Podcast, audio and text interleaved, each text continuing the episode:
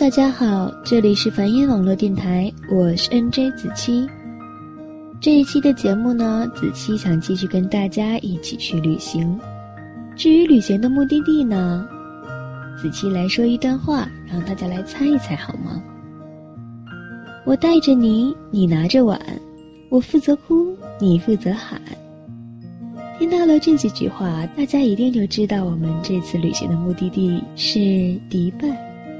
前段时间网络上一直流行着这两句话。而它的配语是什么呢？是让我们一起去迪拜做乞丐吧。新闻上显示呢，迪拜乞丐一个月的收入是四十七万，但是这里有一个误区，子期想跟大家说，那就是在阿联酋的国家呢，乞丐是不合法的。如果一旦被警察抓住的话，他们会被遣返回国。果然，赚钱是没有捷径的。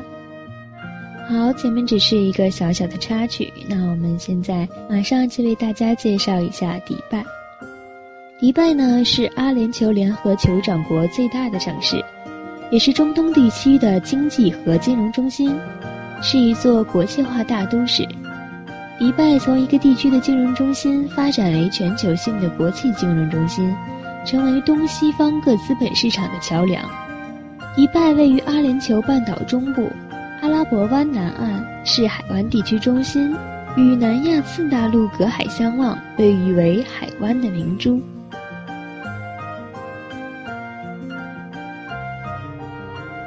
走进迪拜，第一个让我们最向往的地方，也就是阿利法塔，也就是我们常说的迪拜塔。迪拜塔始建于二零零四年，在迪拜塔上观看的风景是异常的美丽的。所以说，游客们到达迪拜的第一个观光点，就可以把它定为是迪拜塔。在迪拜塔上，一百二十四层即为观影台，在四十三层、七十六层和一百二十三层设有转乘区。如果听众朋友们要去旅游的话，值得注意的一点是，因为乘坐电梯速度过快，高达十七点四米每秒。所以我们的耳朵会发出耳鸣的现象，有些人会出现耳膜震动的声音，所以大家一定要注意。希望大家在世界第一高楼的迪拜塔上有着美妙的回忆。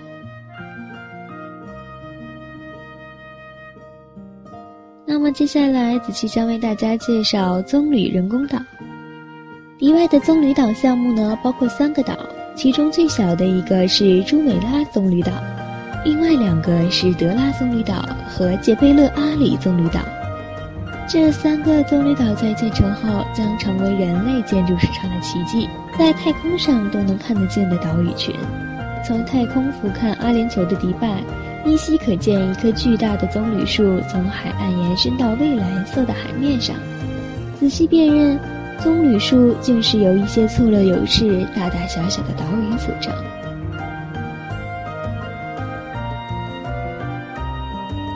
可能有的听众会问：既然棕榈岛如此之大，那我们怎样去观赏它呢？子期就要把非常向往的项目推荐给大家——迪拜棕榈岛跳伞体验。项目的名称呢，属于高空跳伞运动。跳伞者乘飞机、气球等航空器或其他器械升至高空后跳下，或者从陡峭的山顶高地上跳下，在张开降落伞之前和开伞后的空中动作，并利用降落伞减缓下降速度，在指定区域安全着陆。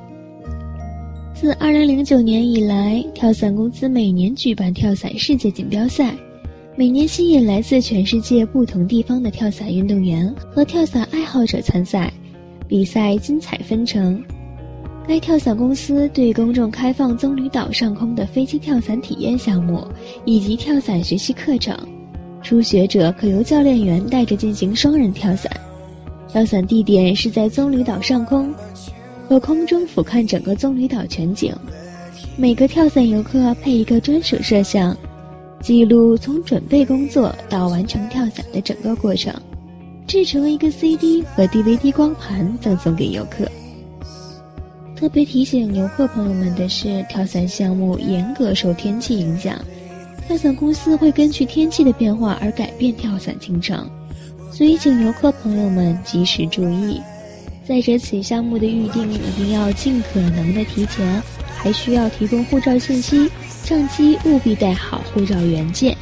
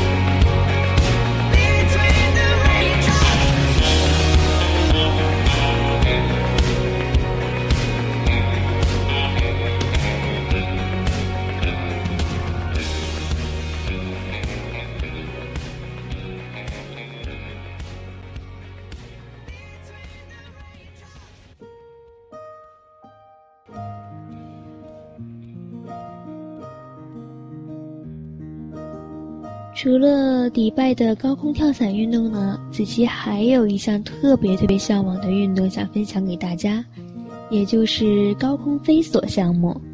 据说这是迪拜新晋王储哈姆丹也玩过的运动。迪拜的高空飞索呢，距离地面一千八百英尺，也就是五百四十九米，起点靠近全球最高的建筑阿利法塔，终点直抵迪拜的购物中心。寻求刺激的乘客们将身体附于飞索，在重力的作用下，四十秒内急速飞行数百英尺。途中会经过阿联酋的一些标志性建筑，包括迪拜音乐喷泉。期待在此与你深深邂逅，是不是想想就让人激动不已呢？不知道听众朋友们是不是激动，但是这是子期非常非常向往的项目。希望有机会的话，可以跟大家一起在飞色项目中相遇哦。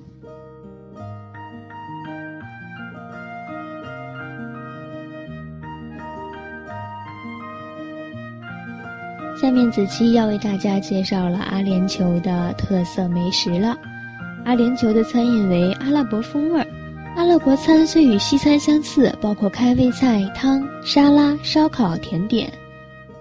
牛羊肉的做法多种多样，一大群人围坐在一起品尝综合烧烤，感受非凡。如果感兴趣，可以品尝一下阿联酋的甜品。阿联酋的甜品由肉、水果、蔬菜制成，配上阿拉伯风味酱汁，香甜可口。阿拉伯沙律则是以水果、蔬菜配上酸奶。橄榄油、盐等，既可口又开胃，还有香酥的阿拉伯大饼，面饼上撒上芝麻，然后烤熟，有一种纯粹的面香。还有一种看上去有点像国内三明治的食物，叫做沙瓦尔玛。沙瓦尔玛呢，在阿拉伯国家深受人们的喜爱，里面鲜嫩的羊肉和香鸡肉让人忍不住流口水。再加上酱汁的调味，更加美味，可谓是口感绝佳。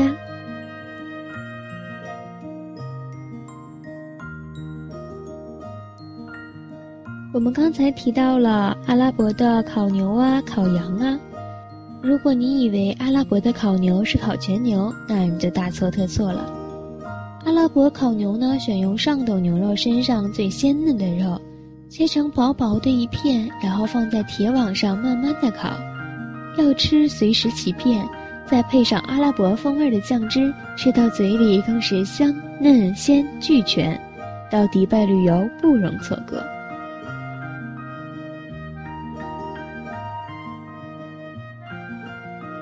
值得一提呢，还有阿拉伯的沙律。阿拉伯沙律呢是一种凉拌菜。将水果蔬菜洗干净后切小块，然后加上酸奶、橄榄油、盐、辣椒等混合后，放置一段时间，美味就完成了。阿拉伯沙律不仅看起来颜色鲜艳，让人忍不住食指大动，是一道非常好的开胃菜，在炎炎夏日尤其受欢迎。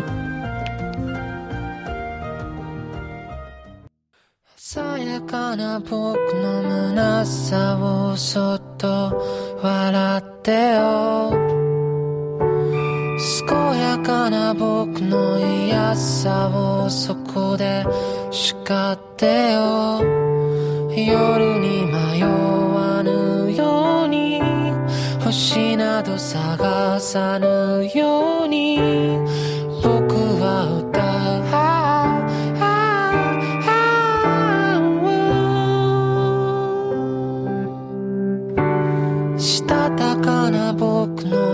さをもっと拾ってよ。暖かな君の寂しさをそっと祝うよ。夜に見上げるように昼もそこに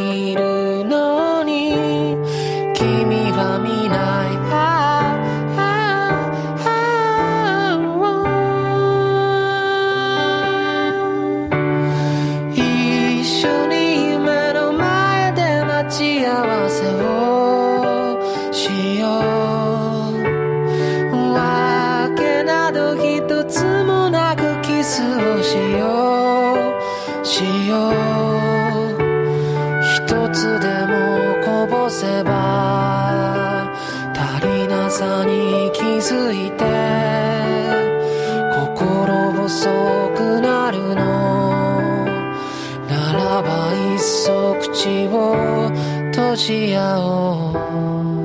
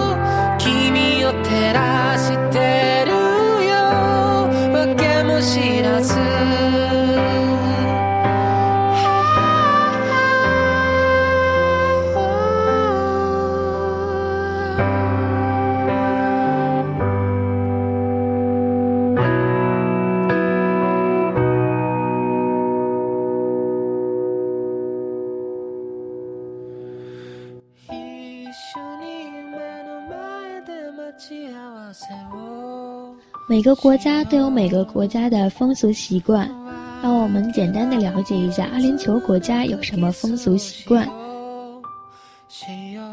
阿联酋呢是一个穆斯林国家，信仰伊斯兰教，但国家实行全方位对外开放，政策较开明，对外国人在衣食住行等方面没有大多的限制。超级市场可以买到猪肉及其制品。基本可满足居住在阿联酋各国人士的需求。值得注意的是，当地每年一次的斋月期间，在日出后和日落前，不许在公共场所和大街上喝水、吸烟、吃东西。当地绝大多数的餐馆和饮品店在这个时间关门停业。如果要去旅游的话，最好避开斋月。如果恰巧碰到了斋月，那么，女士们一定要尽量注意穿长袖衣服和长裤，不要太过暴露。此外，在与当地人交往中，与先生谈话不能主动问其夫人的情况；与妇女交往只能简单的问候几句，不能单独或长时间与他们谈话，更不能因为好奇盯住看他们的服饰。迪拜呢是个非常注重女性地位的国家，公交车里设有女性专区。乘车的男士最好不要进入其中。乘坐连接城市之间的长途大巴，女性可以不用排队。即使有外国女性游客在队尾排队，车站的工作人员或热心的迪拜市民也会主动指引你到队伍的最前端或直接上车。此时，如果是一男一女同时乘车的话，男士也可随女士一同到队伍的前面。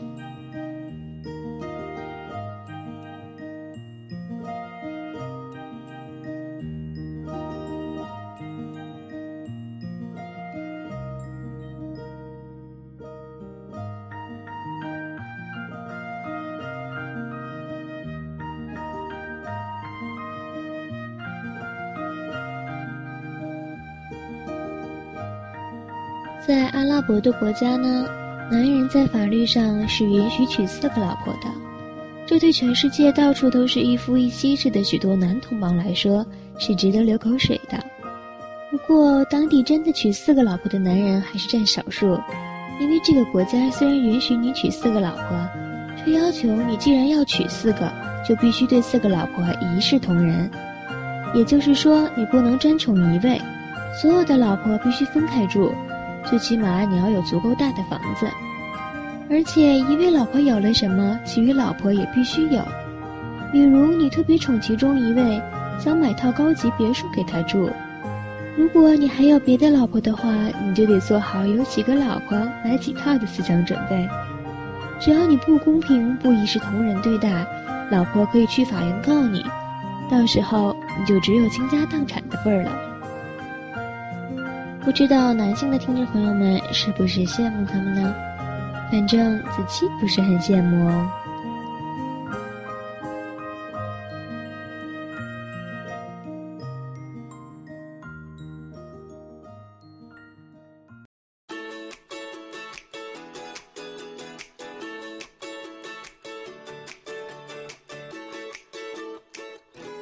本期的节目就到这里了。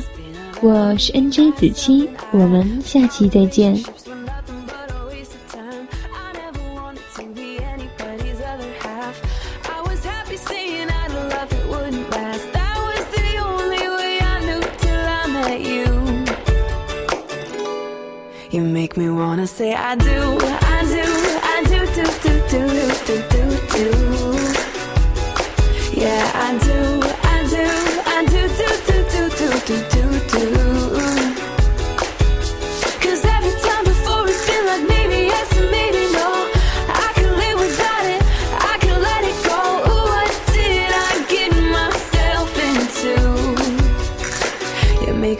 Say I do, I do,